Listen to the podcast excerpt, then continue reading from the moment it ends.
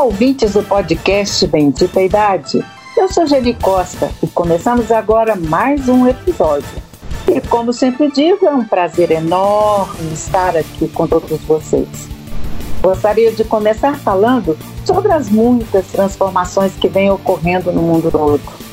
Estamos experimentando um novo tempo, cheio de rupturas, medo do desconhecido, liberdades cerceadas, isolamento social, insegurança quanto a um futuro em suspensão.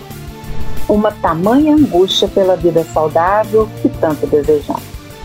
Um futuro em abundância para todos. Essa é a máxima desejada em especial no que diz respeito à saúde em geral. Tudo está acontecendo muito rápido, graças à parceria bem-sucedida entre tecnologia e saúde, uma verdadeira revolução digital com foco mais na saúde que na doença. A tecnologia pode abrir novas possibilidades de prevenção, reabilitação e cura. Ela pode revolucionar toda a atenção à saúde, passando pelo uso da inteligência artificial, dispositivos eletrônicos, nanorobôs, farmacogenômica, cirurgias por robótica e a telemedicina, que em casos como a pandemia do coronavírus pode auxiliar muito, em especial em regiões mais remotas de todo o nosso país. Tudo isso acontece de forma rápida e certeira. Por fim, a pandemia do coronavírus tem causado mudanças nas relações sociais ao redor do mundo. Em lockdown, muitas pessoas estão descobrindo como ferramentas digitais podem ajudar a manter a conexão com o meio externo sem se expor à Covid-19. E, com os cuidados referentes à saúde, o cenário não poderia ser diferente. Para conversarmos sobre esse assunto e muitos outros, convidamos o médico cardiologista intervencionista Dr. Roberto Botelho. Ele é presidente do Uberlândia Medical Center, UMC, presidente do ITMS Telemedicine Network, tem certificação em pesquisa clínica por Harvard. Ele é doutor em ciência pela USP, em São Paulo, e cofundador da plataforma Conexa Saúde. Pelo visto, vocês já sabem que a prosa vai ser muito boa e interessante. Então, por tudo isso, tenho certeza de que teremos muitas informações de qualidade e serão todas de muito proveito. Olá, doutor Roberto, e já agradeço muito ter aceitado o nosso convite. Oi, Jenny, eu que agradeço, é um privilégio ter canais de comunicação que possam levar informações úteis para as pessoas, não só nesse momento, mas nós vivemos um momento de transformação digital tão acelerado que a necessidade de tirar ruídos para trazer sinal, ela, ela é muito intensa na nossa sociedade. Agora, muito mais nesse momento de, de pandemia. Mas é um prazer estar conversando com você e trazer uma linguagem, uma mensagem otimista para as pessoas. Ah, e a gente agradece muito. E isso é muito importante nesse momento onde as pessoas ficam, como eu disse, em suspensão de um futuro, né? Nessa incerteza. Doutor Roberto, desde muito tempo, mesmo antes da telemedicina tomar rumos tão importantes como tem sido utilizada, você já utilizava ferramentas para exames cardiológicos. E isso já tem um tempo que eu conheço esse seu trabalho. O que motivou você a inovar e ser um exímio inovador com esses serviços na saúde? Talvez esse seja um recado para as pessoas que pensam em empreender, é, uns recados sobre o empreendedorismo. A base do empreendedorismo, eu acho que é a autoridade formal. Mas eu uhum. tive uma formação muito sólida, como você viu aí no, no currículo, essa formação sólida, instituições muito sólidas, te trazem é, autoridade formal, que é o domínio do conhecimento naquela área específica. A partir daí, é natural, durante a construção desse conhecimento, que se estabeleça uma network muito saudável. Então, a exploração dessas duas coisas e eu acho que isso está na cartilha do empreendedorismo, a autoridade formal e a networking saudável, ela, ela impulsiona as pessoas para esse caminho irreversivelmente, porque se, você passa a, a receber informações muito atualizadas e que motivam a integração com o conhecimento da rede. E uhum. a consequência natural é o empreendedorismo, porque você se expõe ao novo, você se expõe ao desafio e você é provocado pela network, porque a network te pede ajuda em algum ponto, te traz solução em outro ponto. Então esse essa rede humana de conhecimento que parte do conhecimento formal, eu acho que é a base do empreendedorismo. E foi assim que me aconteceu. É bom contar a história. Eu estava fora do país fazendo um, um muito curto e encontrei um engenheiro aposentado da NASA. E foi em Atlanta, em 1994. Acho que foi época de Olimpíadas, uma coisa assim. E ele queria trazer para a prática clínica o que ele fazia com astronautas na década de 60. Então, aquele senhorzinho, Jacob Geva, cabelo branco, ele me dizia, oh, Roberto, o, eu monitoro o eletrocardiograma de um astronauta, por que, que eu não posso fazer isso aqui? E começou assim, ele me trouxe um aparelho que fazia um eletrocardiograma, ele transmitia com um ruído sonoro através de modem e era decodificado depois de percorrer a linha telefônica fixa, ele era decodificado na outra extremidade e gerava lá um eletrocardiograma. Então eu comecei com esse tipo de susto, porque para mim foi um susto. Isso foi pré-browser, não existia browser. Então o ouvinte é. vai se situar que o browser foi em setembro de 95 e eu vi um teleeletrocardiograma em agosto de 94. É, então, dali veio uma provocação da network. Eu estava em Atlanta, eu estava na Emory, e quando eu voltei para o Brasil, eu fui imediatamente conversar com o meu tutor máximo, que era o professor Adib Jatene. Então, aí você vê um exemplo de, de rede. A partir daí, é, você vê que a gente encontra pessoas totalmente. É, isso é inexplicável. Como que um mineiro do interior de Minas Gerais vai encontrar um engenheiro israelense da NASA em Atlanta? Então, isso é a parte do mundo digital, do mundo plano e de networking. Então, essa foi a faísca. A partir dessa faísca, você veja, ela, ela, faísca, te coloca numa situação que você não escapa. Porque eu, eu absorvi um conhecimento que era inédito, quando eu ia compartilhar com o meu meio, fora do silo, que eu recebi esse, esse conhecimento fora da medicina, era um engenheiro, fora do uhum. silo. Quando eu volto para o meu silo, eu vou compartilhar essa informação com o meu professor, isso gera outra faísca. E aí uhum. os meios começam a se provocar. Então, os engenheiros que queriam conhecer qual é o processo de inovação em medicina conversavam comigo. E os médicos que queriam saber qual era a possibilidade de incorporação de tecnologias na medicina conversavam. Aí você vai criando. E nesse período todo, desde 94 para cá, eu já criei nove empresas e uma derivando da outra, que são spin-offs. Então, essa é a faísca e esse é o recado para o ouvinte. O recado de conviver com, com pessoas fora do silo, buscar autoridade formal em alguma coisa e ampliar sua networking para ambientes inimagináveis. Depois, o, hoje é muito comum a gente ver isso, né? E a gente vê que os ambientes de startups, de fundos financiadores, de é, seed money, que é, é o, a, o, o, dinheiro, o pequeno recurso para começar, o smart money, que é aquele dinheiro que vem de alguém que tem experiência e que agrega valor ao seu projeto. Isso não existia há 30 anos atrás, há 25 anos atrás.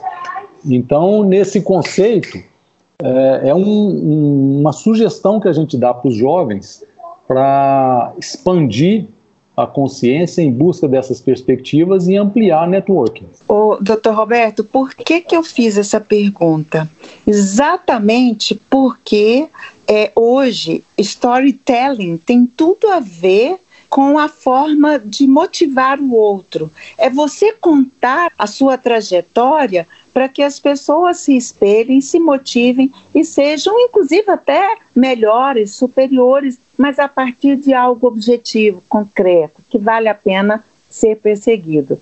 É, a minha intenção era exatamente essa e também para dizer o quão você é entusiasmado né, com as inovações.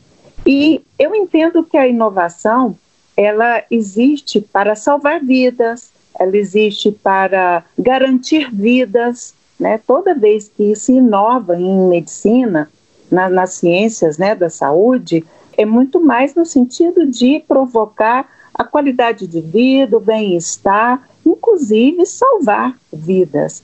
E estamos vivendo aí nessa pandemia que é o coronavírus.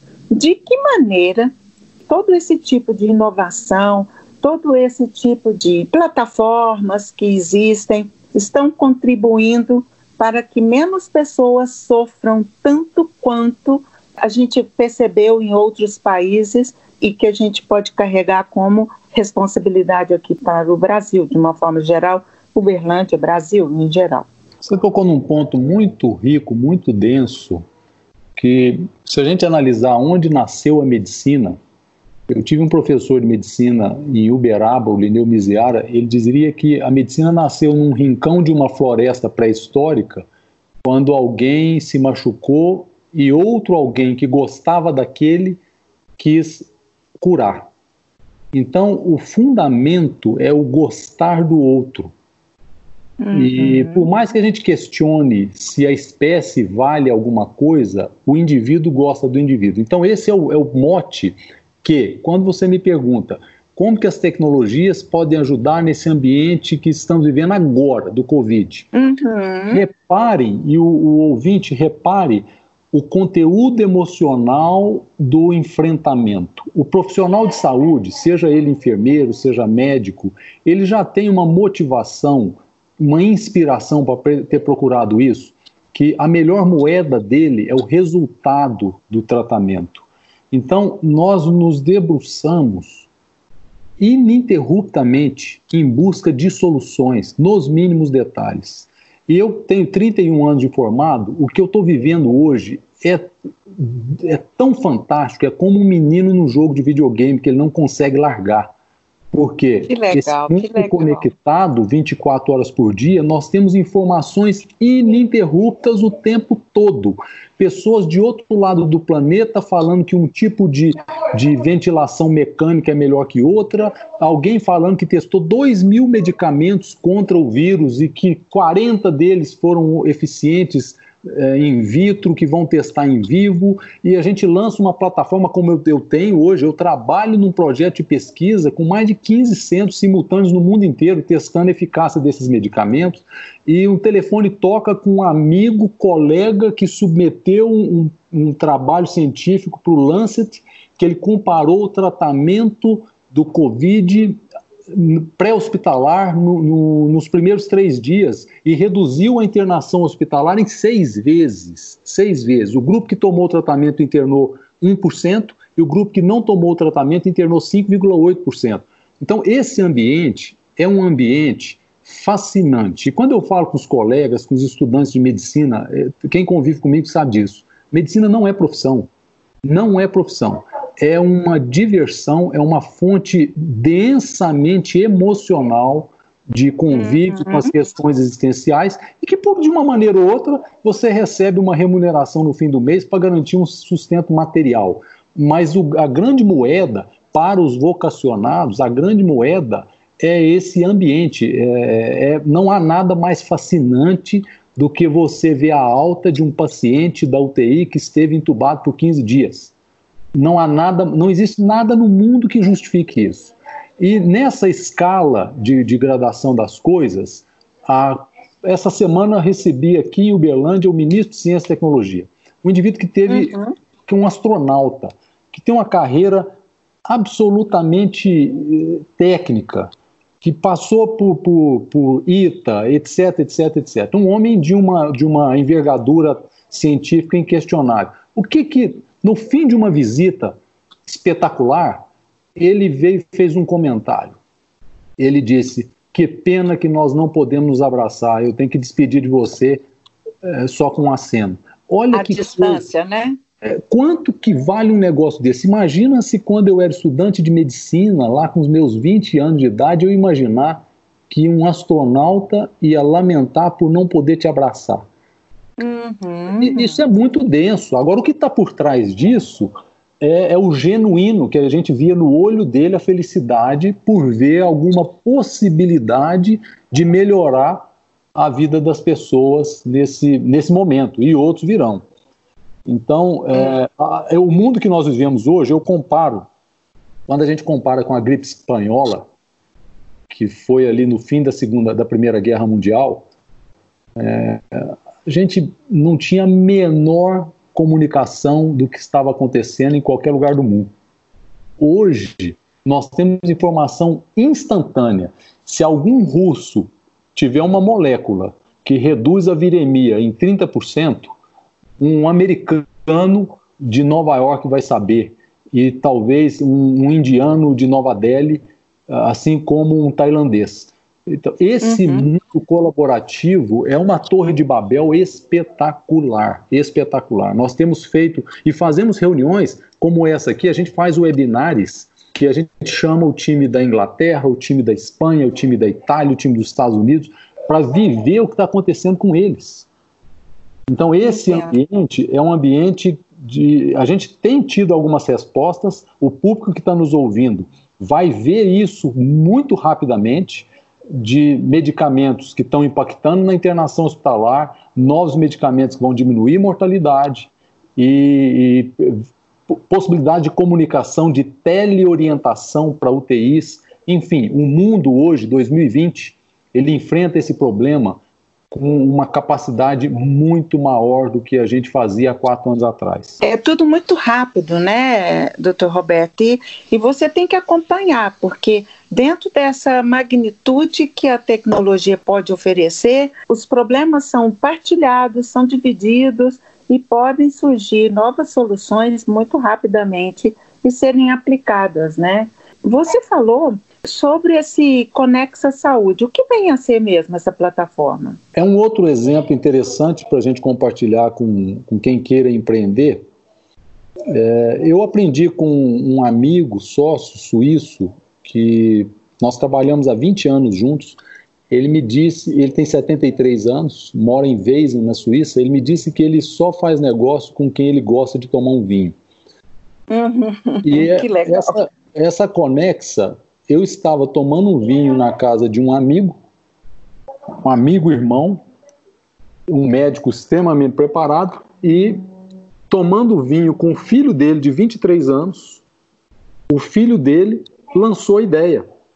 Que como eu trabalhava com telemedicina, o filho lançou a ideia de uma plataforma que pudesse fazer teleconsulta integrando ferramentas que empoderasse o médico. Ferramenta como uma prescrição eletrônica, ferramentas como uma possibilidade de vídeo, ferramentas como prontuário eletrônico estruturado, uhum. ferramentas como protocolos com inteligência artificial.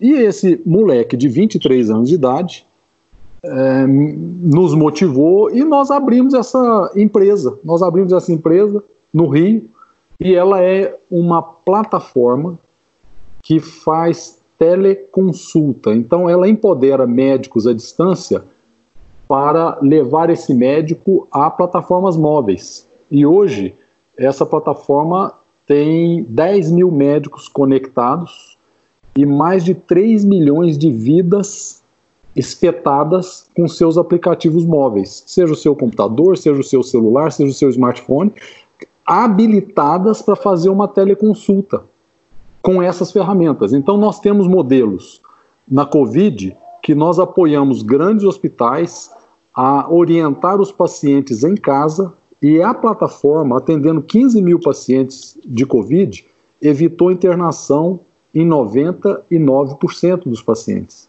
Orientou em casa. Então, essa é uma, é uma, é uma, é uma plataforma que hoje está presente em grandes hospitais de São Paulo e está presente também em grandes organizações de saúde. Ela atua atendendo uh, as pessoas, as empresas, os hospitais e até governos. E, claro, como ela chega a fazer 4 mil consultas por dia, ela gera uma base de dados muito rica e a partir dessa base de dados nós podemos fazer levantamentos estatísticos e pesquisas que chamamos de pesquisa de mundo real, uhum. que nos dá resposta muito rápida, como por exemplo essa pesquisa da utilização de medicamentos no ambiente pré-hospitalar. E isso tem um, um, volume muito grande, né? Pelo que você comentou, é um volume grande, uma assistência grande e em todo tipo de atendimento ou específico? É, hoje está muito diversificado, nós temos uma base de todas as especialidades, que vão de cardiologista até geneticista, uhum. uma diversidade muito grande. E uma geografia, essa plataforma, por enquanto, ela está só no Brasil, mas a gente tem uma outra que está em seis países. Mas essa conexa, ela está só no Brasil por enquanto. Porque não está conseguindo nem atender a demanda nacional. Não justifica ampliar, né? É, a gente até vai, a gente até vai para outros países, até por causa desse propósito, né? Porque é muito interessante Sim. diversificar e, e entender as outras culturas. É, e aproveitando, então, comente para todos nós e, e nossos ouvintes é, sobre essa outra plataforma que conecta vários outros países no mundo. Essa é mais antiga, ela nasceu lá com a experiência do profissional da NASA, do engenheiro da NASA, e naquela época nós começamos fazendo exames. A gente fazia o eletrocardiograma, a distância, depois fomos expandindo para o eletroencefalograma, para o raio-x, para a tomografia, para o Holter, para a dermatoscopia. Então é uma empresa de exames. Ela e ela começou a, a fazer isso no Brasil, foi para o Chile, para a Colômbia, para a Argentina. Eu fui para a Venezuela no ano 2000, para o Peru e essa operação ela faz 12 mil laudos por dia e ela já tem mais de 30 milhões de pacientes na sua base de dados. Consequência natural desse volume de dados estruturados, é, a gente fez uma, uma operação de inteligência artificial. Uhum. Começamos a desenvolver algoritmos a partir dessa riqueza de Big Data. Um dos algoritmos. Que mais teve divulgação por aí foi um algoritmo que a gente detecta um infarto com um relógio, aquele reloginho da Apple. A gente faz um eletrocardiograma e o nosso algoritmo lê, interpreta e checa se tem infarto com um reloginho. Essa é a, empresa chamada ITMS, a International Telemedical Systems, que nasceu de uma operação internacional uma experiência internacional com um sócio suíço e um chileno. Que magnífico, né? E realmente é um desejo de sempre ampliar cada vez mais, né? Pelo visto, a gente começou falando lá da sua iniciativa há décadas, muitas décadas atrás, bem uma coisa muito mais, digamos, singela, e hoje tomou esse volume magnífico, esplêndido e, e do qual eu tenho um grande prazer de poder estar aqui agora para a gente disseminar esse conhecimento e publicizar cada vez mais. Posso te dar, ah. Jani, dois exemplos impactantes. Um exemplo, nós desenvolvemos nela uma plataforma com inteligência artificial para ajudar no diagnóstico e tratamento de infarto. Então, a partir da nuvem, hospedados na Amazon, a gente orienta postos de saúde, UPAs, que não têm cardiologista, a fazer o diagnóstico e tratar. Fizemos um piloto no México, na Colômbia e no Brasil. Atendemos 800 mil pessoas e reduzimos a mortalidade do infarto de 25% para 5%. Isso é uma redução absoluta de 20% na mortalidade. Como o Brasil tem mil infartos por dia, olha só, mil infartos por dia, a mortalidade é 25%, são 250 mortes dia. Implantando a nossa plataforma, nós evitamos 200 mortes por dia. Se implantasse é um volume grande. Então, esse foi um exemplo de uma aplicação dessa tecnologia mudando a vida das pessoas com telemedicina. Um outro exemplo que aconteceu nessa semana. O SAMU de Nova York publicou que nessa pandemia houve um aumento de 800%, que é oito vezes, o número de mortes em casa. E gerou um alarde em Nova York. Uhum. Nós fizemos um levantamento na nossa rede, que está hoje em 926 municípios brasileiros, e observamos uma redução de 56%, uma redução para 56% do número de eletrocardiogramas feitos, comparando abril desse ano com abril do ano passado.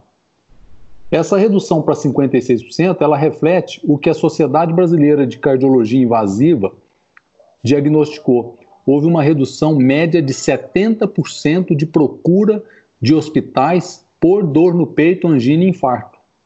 Uhum. O que uhum. reflete um aumento das mortes das pessoas em casa. Então, esse é um recado para o seu público. Um recado para o seu público. O SAMU de São Paulo diagnosticou o dobro de morte em casa. O que, que hum. aconteceu?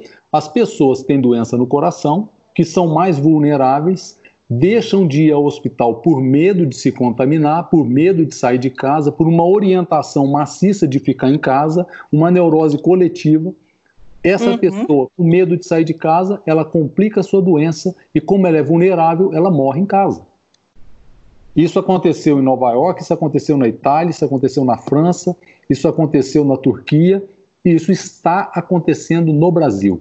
E o que a gente está fazendo? Desencadeamos uma campanha na Sociedade Brasileira de Hemodinâmica e Cardiologia Invasiva, uma campanha com participação de várias pessoas, vários artistas que vão espontaneamente, sem nenhum fim lucrativo, alertar as pessoas, porque morreu um, um cantor, Moraes Moreira, em casa de infarto. Exato. Então, esse é um recado que, se de nada, se a nossa entrevista não levasse nenhuma informação, é um, um, recado que fica. E a nossa plataforma de telemedicina nos ajudou a fazer esse diagnóstico. Uma geolocalização. A gente tem essas densidades por áreas do Brasil. Então, as pessoas têm que manter os tratamentos clínicos, manter contato com o seu cardiologista e não hesitar. Tem que criar uma, um, um canal de comunicação e um canal de transporte para o hospital ou para a rede de saúde, no caso de suspeita de sintomas, dor no peito, falta de ar. E a, a, a gente consegue, é, correndo do vírus, as pessoas estão morrendo mais de problema cardíaco. E um recado para o seu ouvinte: um recado pesado. O Brasil, nos últimos três anos, como os países em desenvolvimento, vive uma pandemia cardiovascular são 40 mortes cardiovasculares por hora, mil mortes cardiovasculares por dia. Dessas, um quarto é por infarto. As outras são por hum. insuficiência cardíaca, por arritmia, por problema em válvula. E, mas um quarto das mortes são por infarto. Acontecem todo dia. E as pessoas têm que se preocupar com esse vírus, sim, mas não pode negligenciar a doença que mais mata. E a telemedicina, ela nos ajudou a fazer esse diagnóstico e ela está ajudando a tratar as pessoas remotamente. Entendo. É exatamente nesse sentido que a gente sabe que a, a doença é, coronariana cardíaca mata muito, né?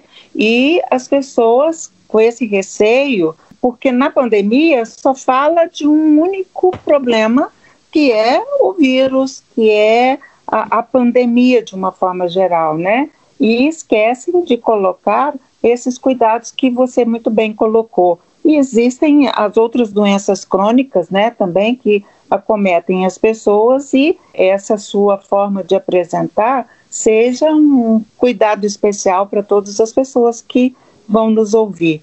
Cuidar de si e cuidar das pessoas ao seu redor. Doutor Roberto, é sempre muito bom falar com você e sobre algo assim, tudo muito bem trabalhado, muito bem articulado, é, cientificamente comprovado, com dados, e isso é, nos dá a garantia que nós estamos no caminho certo de conversar com pessoas que tenham conhecimento adequado e profissional para nos informar de que caminhos deveremos tomar nós, cidadãos comuns. De uma forma mais generalizada, o que nós podemos esperar da medicina do futuro?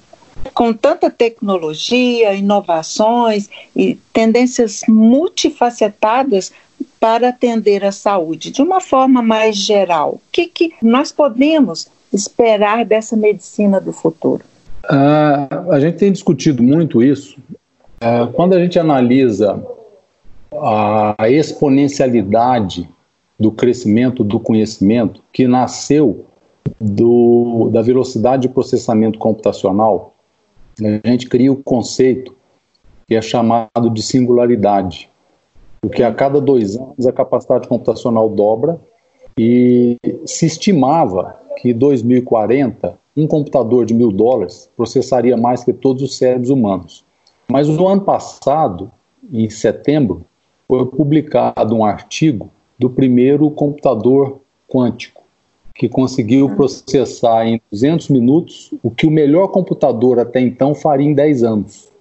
Uhum. Então, o que, que nós vivemos? Nós vivemos uma velocidade muito grande de transformação.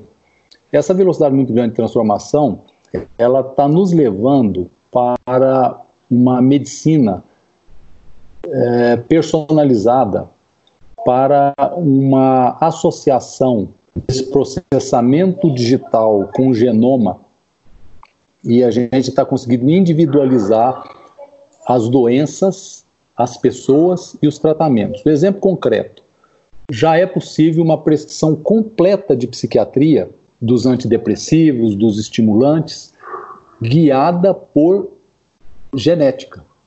100% dos remédios já tem uma, uma orientação genética da dosagem. Então, nós vamos caminhar para uma capacidade fenomenal de diagnóstico, uma capacidade fenomenal de tratamentos, uma substituição da ineficiência e quando o profissional de saúde for ineficiência, ele vai ser substituído. As coisas automatizadas serão totalmente substituídas por máquinas. Eu já tenho na nossa operação muitos algoritmos de inteligência artificial que já substituíram ações médicas substituíveis. Então, eu não preciso de um médico é, para fazer a interpretação de uma mamografia. Uhum. É, eu não preciso de um médico para fazer a interpretação de um holter de pressão arterial. Eu não preciso de um médico para a interpretação de uma espirometria. A inteligência artificial faz isso. Então, o que as pessoas vão viver? Um acesso muito grande, rápido a novos tratamentos, a uma medicina personalizada, Há inúmeros wearables, que são eh, esses devices que a gente usa, relógio, pulseira, anel, uhum, camiseta, uhum. e vão monitorar as pessoas 24 horas por dia e vão alimentar esses algoritmos com informações. Então a gente já sabe de diagnóstico de embolia pulmonar feito pelo Apple Watch. Uhum. Então é um mundo de muito avanço. Por outro lado, tudo na vida tem preço. Né? Ah, para e passo nós estamos caminhando com, com as mentes do mal.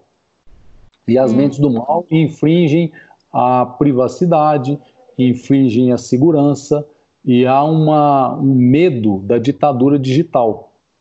O preço uhum. que esse avanço digital vai trazer para as pessoas é a ditadura digital. Essa ditadura digital, ela já está presente na vida das pessoas. Então, daqui a pouco, nós não teremos mais direito de escolher um presidente da República, escolher políticos, porque isso virá sob forma digital e de uma um manipulação maciça dessas informações que são colhidas dessas pessoas. Então, esse então. problema dessa velocidade, nós temos então um lado extremamente otimista, um lado extremamente preocupante, e os intelectuais que estudam isso dizem que há um determinismo tecnológico, de que a, a tecnologia atropela e não é o homem que decide. Esse é, é um ponto. Segundo ponto, a sociedade não está preparada para o avanço. Ela não consegue acompanhar. Ele está acima da capacidade dela de se adaptar. Porque a uhum. sociedade, ela consegue entender, assim, num, num, espaço de 10, 15 anos, ela consegue entender é, um casamento entre pessoas do mesmo sexo, ela consegue entender é, uma série de outras, é, outros desafios culturais no intervalo de 10 anos. Mas a nossa sociedade não tem capacidade de acompanhar a transformação tecnológica. Isso está publicado em muita literatura e o nosso grande desafio vai ser esse. Como que nós vamos enfrentar? E uma, há uma previsão de que para as crianças que estão nascendo hoje, elas nenhuma delas fará qualquer das profissões disponíveis hoje.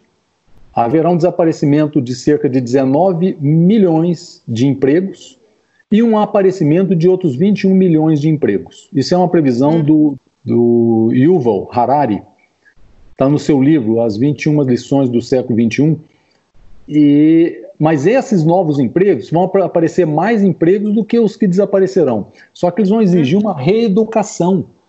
E qual que é a nossa capacidade de nos reeducar? E como eu falo como país, Brasil, nós estamos extremamente atrasados extremamente vulnerabilizados, porque nós não estamos no compasso da educação necessária para os nossos jovens. Eles, no momento atual, não acompanharão essa transformação para se adaptar aos novos empregos. Então, eu vejo um futuro com um lado otimista, mas uma preocupação que é séria.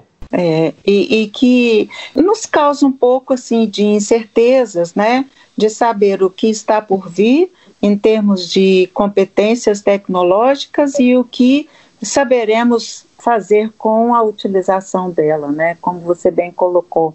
Doutor Roberto, coronavírus está aí, as doenças cardíacas estão aí. O que fazer nesse momento, já que você é, estuda todas essas questões com plataformas, com a tecnologia e que a gente percebe você mergulhado em tudo isso. Em que momento nós estamos e para onde caminharemos? É, eu acho que é, especificamente da, da, doença, né, que é o que as pessoas querem ouvir mais rapidamente. Sem dúvida. É, nós temos um problema gravíssimo no diagnóstico porque os métodos diagnósticos não são confiáveis, como muita coisa que vem da China não é confiável. Uhum. Então, o índice de falso positivo e falso negativo nos métodos diagnósticos é preocupante. Então, com ela, e isso é uma, uma ferramenta fundamental para o controle de uma pandemia. Essa é a notícia preocupante. Qual é a notícia boa?